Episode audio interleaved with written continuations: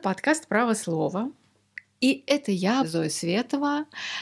Со мной соведущая Анна Ставицкая. Привет. Привет.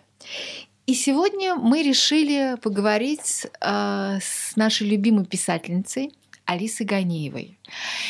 Я честно скажу, что я читала Алисины книги, и больше всего мне нравятся оскорбленные чувства.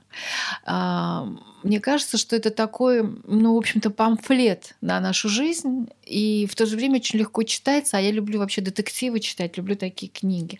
Вот. Но на самом деле мы с Алисой, мне кажется, должны говорить не как... Ну, ну, мы же не, вообще не литературоведы, там, не литературные критики. Наш подкаст, он про Всё что? время о праве и о правосудии. Поэтому, конечно же, мы и Алису будем спрашивать об этом. Насколько Да. я Да, но смотри... и думаю. Да, ну смотри, но Алиса, мне кажется, а, вот из всех современных таких писателей молодых, она, мне кажется, одна из самых активных вообще сегодня людей, которые занимаются не только своей творческой деятельностью, а и так называемым активизмом. Ты вот знаешь об этом? Конечно, все-таки я смотрю э, ленту Фейсбука, от тебя много слышала и читала, поэтому мне, мне всегда интересно, как человек, который занимается творчеством э, и, или какой-либо другой деятельностью, почему он а, а, тратит свое время, если так можно выразиться, на то, чтобы ходить на пикеты, ходить на митинги, почему он считает это необходимым, какая у него цель. И, конечно же, такую красивую, талантливую девушку, как Алису, хочется об этом спросить. Да, но мне вообще на самом деле, а, когда вот эти были пикеты, а, вот этот бессрочный пикет э, по обмену всех на всех, когда сидел еще Олег Сенцов, я понимала, что нужно выйти на пикет, но я думаю, ну что это, вот я буду стоять уже такая пенсионерка вообще с каким-то там плакатом, да, вс- всех на всех. Это не будет привлекать особого внимания. А вот когда я видела, что Алиса, очень красивая молодая женщина, стоит с, э, с плакатом, то мне кажется, что это привлекало внимание. И, по-моему, фотографии были в разных совершенно изданиях, и в наших, и в зарубежных. Вот. Алис, и вот мы вам сказали, да, почему, Да, почему вогнали в краску. Нет, но почему мы вас решили заполучить? И действительно, вот Аня уже сказала, и я хочу еще раз вас спросить, вот э, сформулировать эту идею, почему вы успешный писатель. Недавно вы в Фейсбуке опубликовали такой пост, что ваши книги уже вышли э, то ли на 24 языках, то ли 24 издания. 24 издания на разных языках. На разных языках. меньше. Да, то есть это достаточно много, да, мне кажется. Для... Сколько у вас? 4-5 книг, да, вы Да. написали роман. Вот. И почему вы все таки вместо того, чтобы с утра до вечера сидеть, писать ваши книги, рыться в библиотеках, и не знаю, там э, всякие презентации устраивать, почему вы тратите столько времени на так называемый активизм? И когда вообще вот это началось? Вообще, это дилемма, которая отравляет э, сознание многим моим коллегам, и этот спор постоянно идет и внутри меня. И я тоже периодически задаюсь целью, э, вернее, вопросом, насколько функционально, насколько эффективно, э, например, моя там, уличная активистская деятельность. Потому что э, я часто слышу такой аргумент от своих коллег, которые разделяют мое мировоззрение, ценности, там, взгляды на современное общество и политику. Они говорят, это все равно, что, не знаю, там, печатной машинкой долбить э, по шляпке гвоздя. А, Это совершенно не имеет никакого выхлопа, и никто на улице эм, не, узнает, что стоит там именно, допустим, там, кандидат философских наук, врач, э, учитель, писатель. И люди интеллигентных э, профессий, они могут э, именно своим трудом, именно своей прямой а, деятельностью как-то менять это общество, писать статьи, выступать в эфирах, а, как-то через длинную мысль, через книги, через э, какие-то художественные миры а, пытаться внести свою лепту и размышлять вместе со своими читателями и современниками. А вот так постоять часик или полчаса, ну, это может сделать и любой школьник, и студент, и кто угодно. А, но при этом, когда я смотрю на какую-то реакцию, в том числе в медиа, я вижу, что для того, чтобы было инфоповод, а мы сейчас живем в мире инфоповодов, важно, чтобы приходили так называемые медийные лица. Но я не самый медийный человек, тем более, что литература — это сейчас такая область скорее маргинальная и не самая известная. То есть если бы к нам пришел Сергей Зверев, который стоял за чистоту Байкала и выступил бы за обмен а, узников России и Украины, я думаю, эта повестка сразу бы всколыхнула разные еще не охваченные сегменты общества. Но вот когда приходит, например, кинокритик Антон Долин или Шендерович, или актеры, которые очень активно э, прошлой осенью начали выступать на таких акциях, сразу другая реакция. И вот прохожие, они видят, что стоят не городские сумасшедшие, не люди там, с маленьким доходом, не бедные бабушки. Вот то, как обычно воспринимаются пикетчики в сознании – а это нормальные люди, видно, что у них есть э, какая-то работа, что они разных возрастов, разных профессий, и некоторые из них даже где-то известны. И сразу меняется отношение и к тому, что написано на плакатах. Больше внимания, заинтересованности, нет какого-то отдергивания, как от чумных. Поэтому вот по капельке... А задают вопросы какие-то вот люди, которые к вам подходят и читают то, что у вас написано на плакате?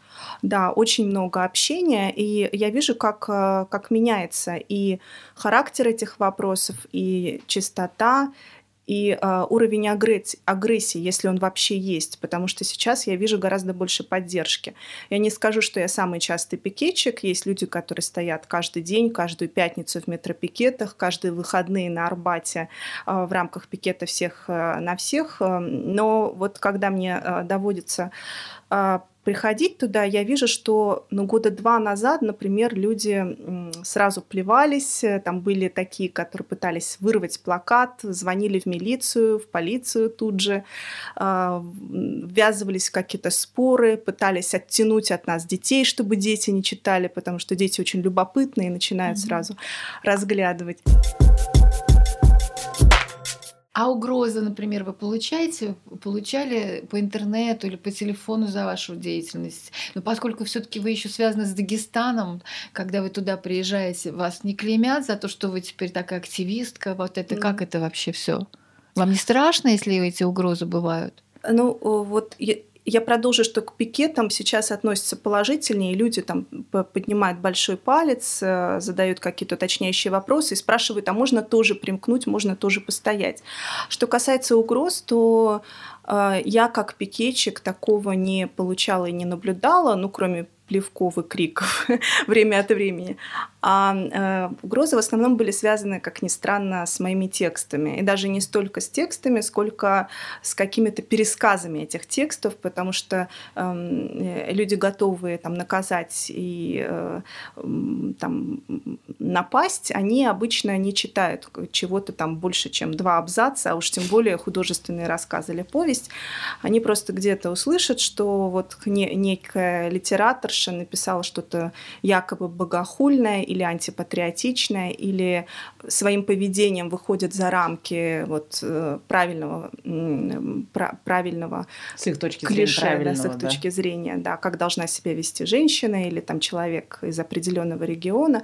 Но вот больше всего было реакции, когда я даже там выключала телефон, чтобы его не запеленговали, и там мне э, передавали, что меня ищут там молодые люди какие-то, и, и чуть ли не из официальной структуры из представительства Дагестана, то есть не то чтобы там бандиты из переулочка, а это был 16 год, когда я вот приехала в Дагестан, и вдруг на меня вот нахлы, нахлынуло это вот то, что происходит на местных пляжах. То есть если раньше можно было прийти на там, какой-то а, прибрежную область там, к Каспийскому морю и нормально искупаться, и при этом выглядеть как современный человек, э, находящийся на море, то есть в купальном костюме, то сейчас все меньше и меньше женщин могут себе позволить находиться в купальных костюмах на пляжах, э, к ним подходят, им там недвусмысленно намекают, что они как-то не так себя ведут или начинают приставать всячески, это сплошной харасмент.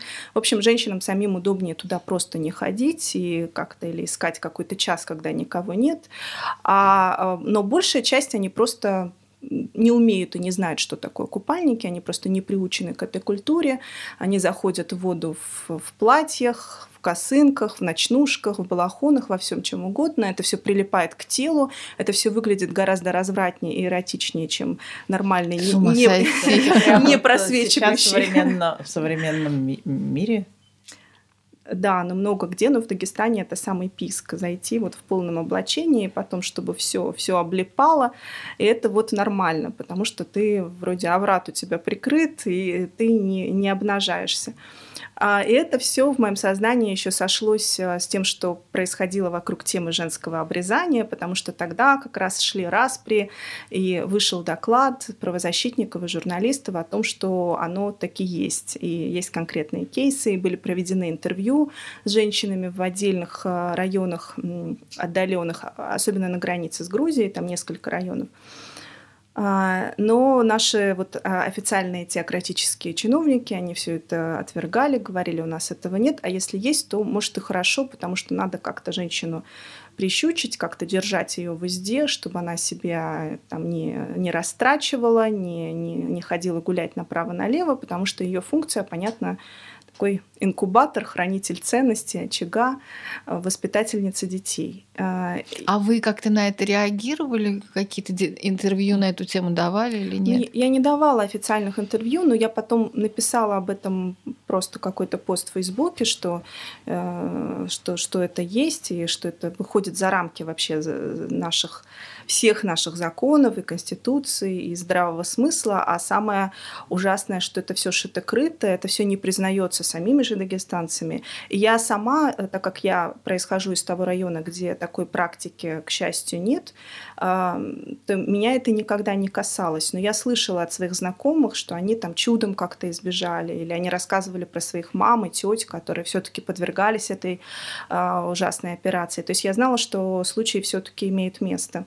А, и а, я сделала нечто неслыханное с точки зрения дагестанской морали. Я выложила фотографию в купальнике, там же в этом посте, а, и там поставила какой-то хэштег «Мы за бикини». Ну, понятно, что это была такая веселая провокация на грани фола, на грани такого полуэпатажа, а, но я знала, что на это точно обратят внимание мои а, земляки, и значит до, до них дойдет вот как через эту оболочку сладкую и какая-то кислая правда, что надо все-таки нормально относиться к женщинам, которые есть какой-то дресс-код для разных жизненных ситуаций. И, и что случилось? Ну и вот тогда меня начали искать. Вот, вот это был, конечно, mm. самый, самый пик. То есть даже не столько а что значит за тексты. начали искать? Угрожать? Чтобы наказать, чтобы где-то... Я не знаю, как именно они собирались это сделать, физическим каким-то методом или просто поговорить, там, прижать к стеночке, погрозить пальцем. А, к счастью, это не получилось. Не получилось, да. А вы с тех пор больше в Дагестан не возвращались? Нет, я туда приезжаю, но все с меньшим каким-то пылом и желанием, потому что, ну, вот у меня периодически проходят какие-то встречи с читателями, и я на самом деле изначально на первых порах очень хотела увидеть своих критиков, потому что сколько было там э, анонимных сообщений, комментариев, там писали в местные газеты, которые публиковали кусочки из э, моих э, там произведений про современную жизнь на Кавказе, про религиозные споры местные, про то, как себя ведет молодежь, про двойные мораль, про двойную про то, что э, как-то все ломаются эти вот стандартные, э, эти традиционные э, ценности архаические, э, но вместе с тем не, не происходит какой-то метаморфозы и превращения вот в, в европейское общество. Его не получается, оно не складывается, и выходит такой э, хаос, такое лоскутное одеяло из э, ситуативного права, когда, когда удобно зовут ДПСника,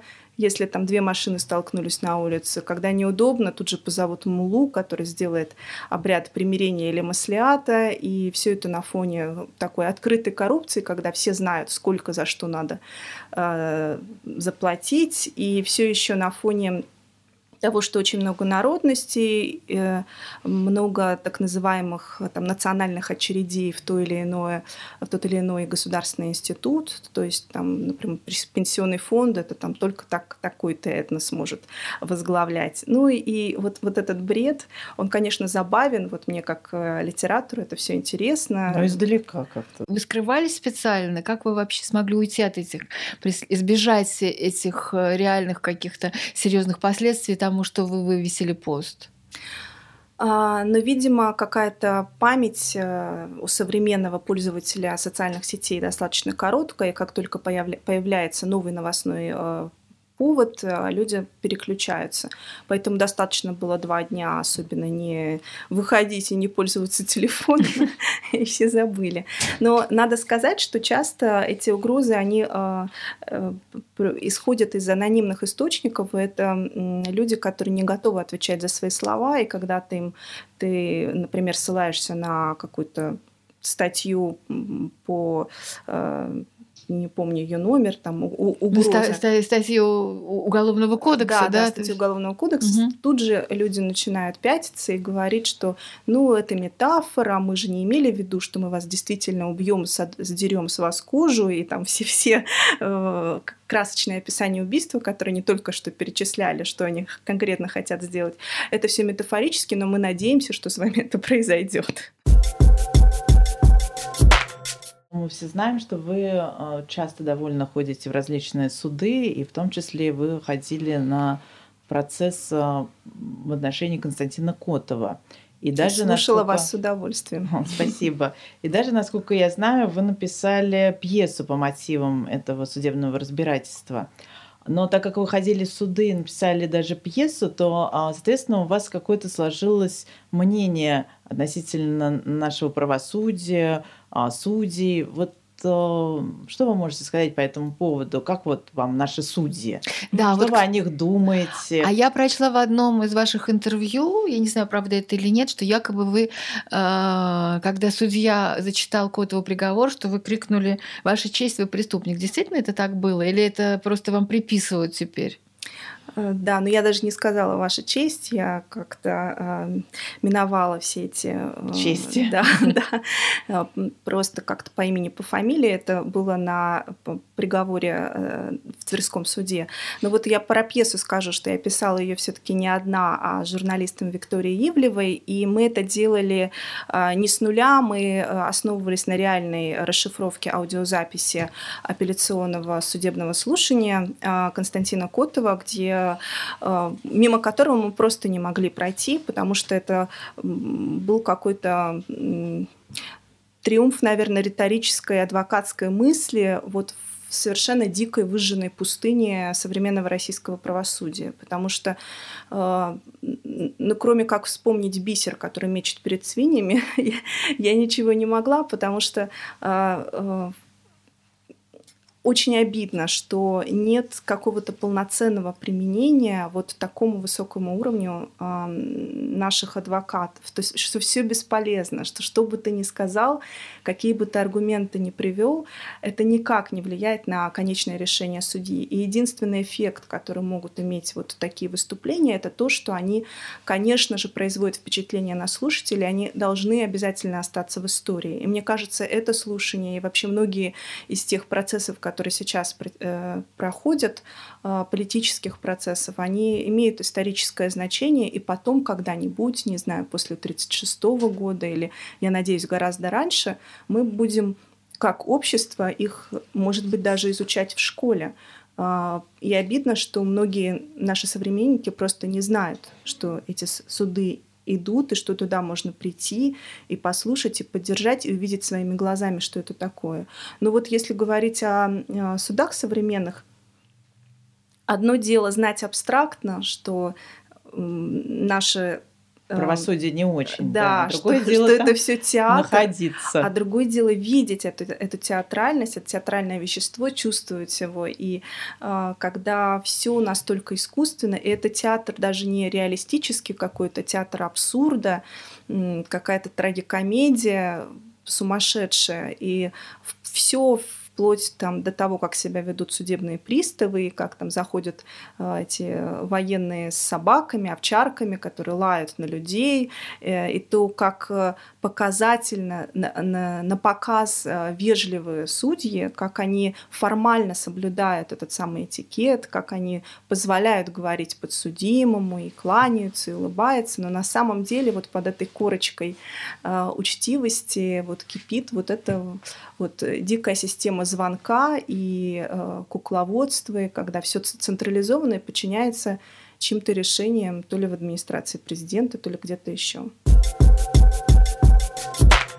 и сразу каждое наше политическое решение, а, абсурдное и бредовое, оно тут же вдохновляет народ, непонятно, кто истинный автор.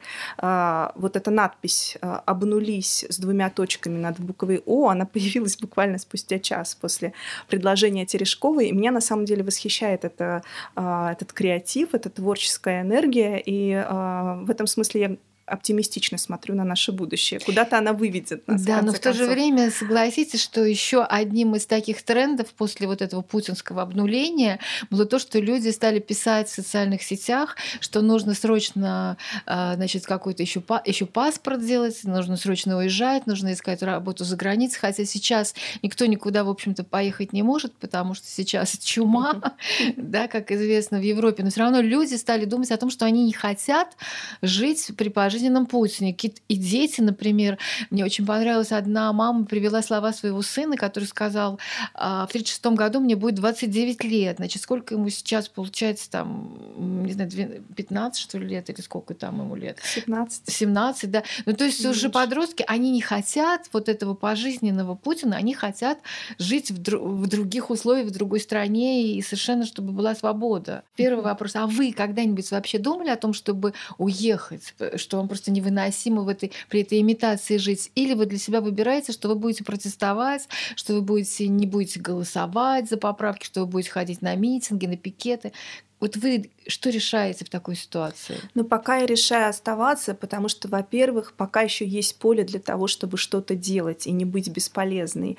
Есть какое-то пространство для этой микроскопической, может быть, бесполезной, а, но борьбы. Мысль такая постоянно, конечно, возникает и в разговоре со, с моими знакомыми, а, которые рассматривают такую возможность, а некоторые уже уехали, и огромное количество уехало вот на протяжении последних пяти лет. А, но я пока выбираю оставаться, потому что, а, во-первых, если ты связан с русским языком и пишешь на русском языке, это тебя приковывает к твоим корням, тебе нужен этот русскоязычный читатель, это среда, которая тебя питает, тебе нужно здесь жить, а, хотя многие современные авторы замечательные живут за пределами России, там тот же ну, Сорокин. Да, это им никак не мешает жить, они пишут на русском языке. И потом я писала о Дагестане, когда уже оттуда уехала, то есть и на это можно ответить. А, но с другой стороны, здесь, конечно, не очень приятно, не очень комфортно, но пока э, захватывающе интересно. Хотя вот в этот вот драйв врывается иногда вот струя депрессии, полной потери сил и апатии. И кажется, ну, это какой-то проклятый круг, это повторяющаяся вечная история. И особенно становится грустно, когда смотришь какие-то архивные интервью или э, кадры там, 91-го, 89-го года, 90-х, когда вот наше вот предыдущее поколение, оно ведь верило, оно победило, оно добилось, оно своим там ценой своих э, э, свободы своей и здоровья а, и жизни а, все-таки пришло к какому-то просвету и, и что с ним случилось? Вот через несколько лет все замкнулось, никакой этой самой иллюстрации, о которой кричат на нынешних митингах, не произошло.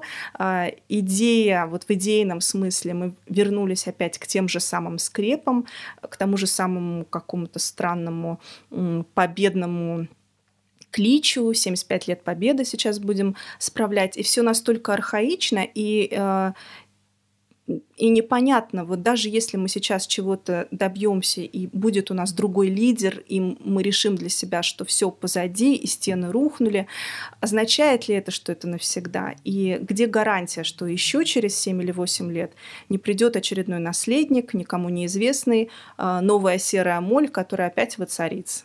Еще на 30, на 40 лет. И что нужно сделать, чтобы этого не повторялось? И почему последние 200-300 лет России это одна и то же, один и тот же довольно бедный, довольно убогий сюжет? Нужно развивать просто гражданское общество, и поэтому как раз хотела спросить, а вот писатели и журналисты, они как-то своей деятельностью, ну, с вашей точки зрения, могут оказать как раз влияние на общество? Ну, я бы не переоценивала роль писателей и журналистов в современном атомизированном обществе, когда никто никого толком не знает и не слышит, и даже внутри литературной среды все делятся по кучкам, и там композиторы не знают художников, артисты плохо знакомы там, с правозащитниками, все сидят по своим комнаткам, и это свойство современного общества.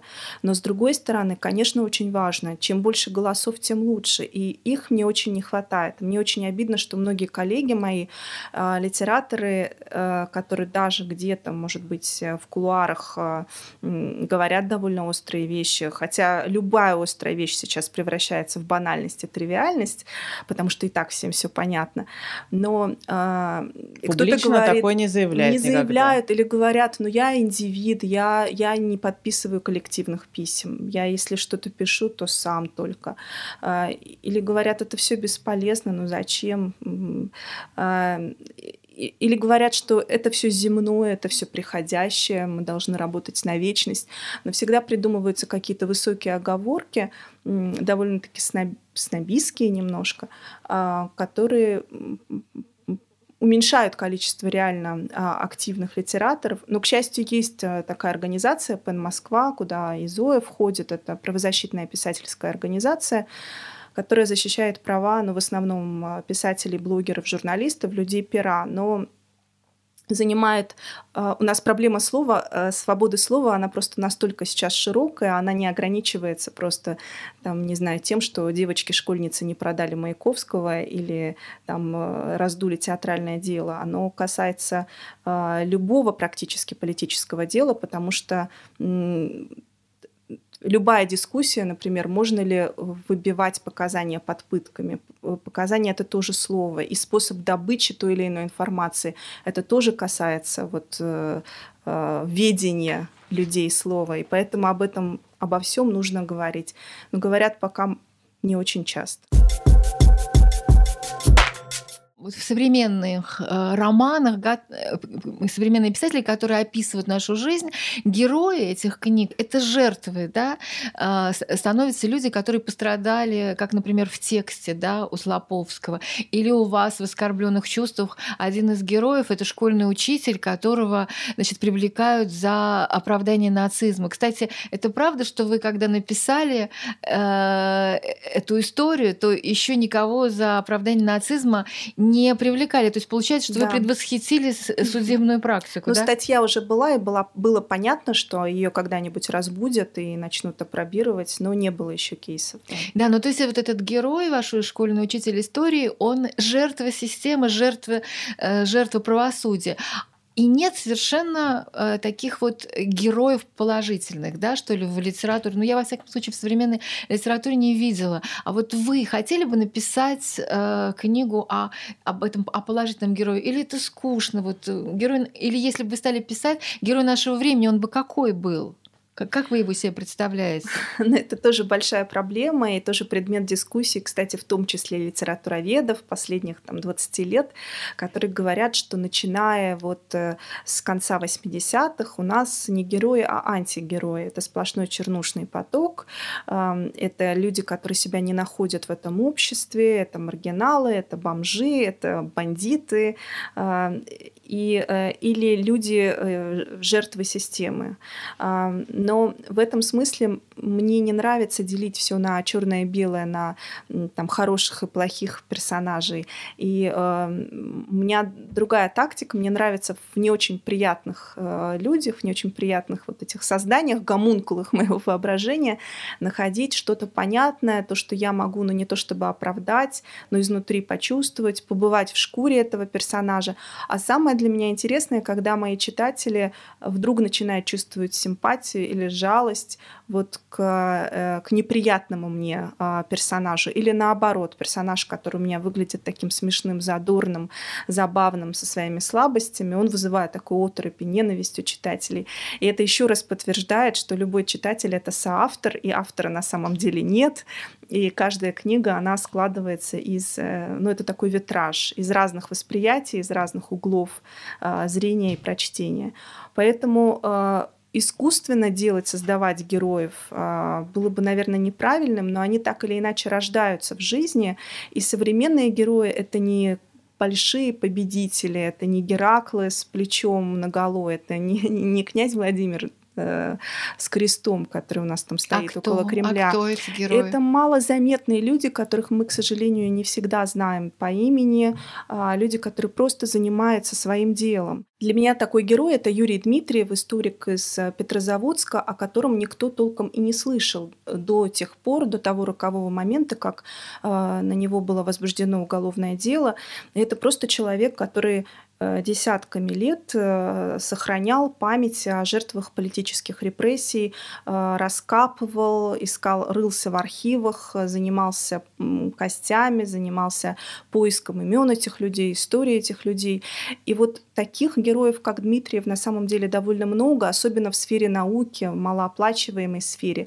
Люди, которые продолжают делать добро, люди, которые изобретают лекарства, которые защищают права людей. Это наши правозащитники правозащитники, это наши адвокаты, а, это люди, которые, может быть, не, не получают эти лавры и, а, и, и триумф э, не, не всегда им светит, к сожалению, но но рано или поздно, я думаю, наше общество начнет их воспринимать как героев, и тогда и литература тоже как-то откликнется. Да, но парадоксальным образом Юрий Дмитриев, он, с одной стороны, герой нашего времени, а с другой стороны, он как раз жертва системы.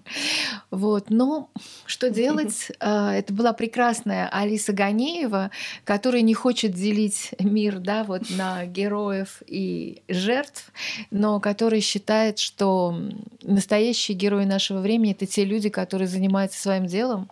Вот. И это был подкаст «Право слова».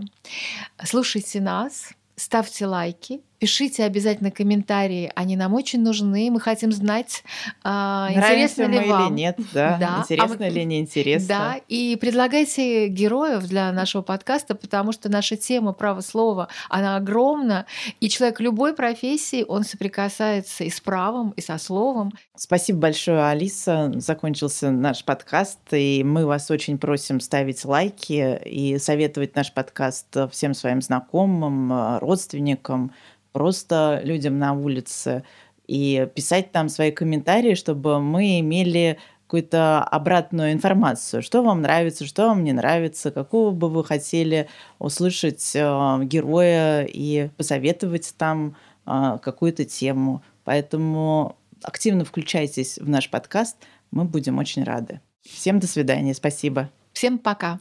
Счастливо, спасибо.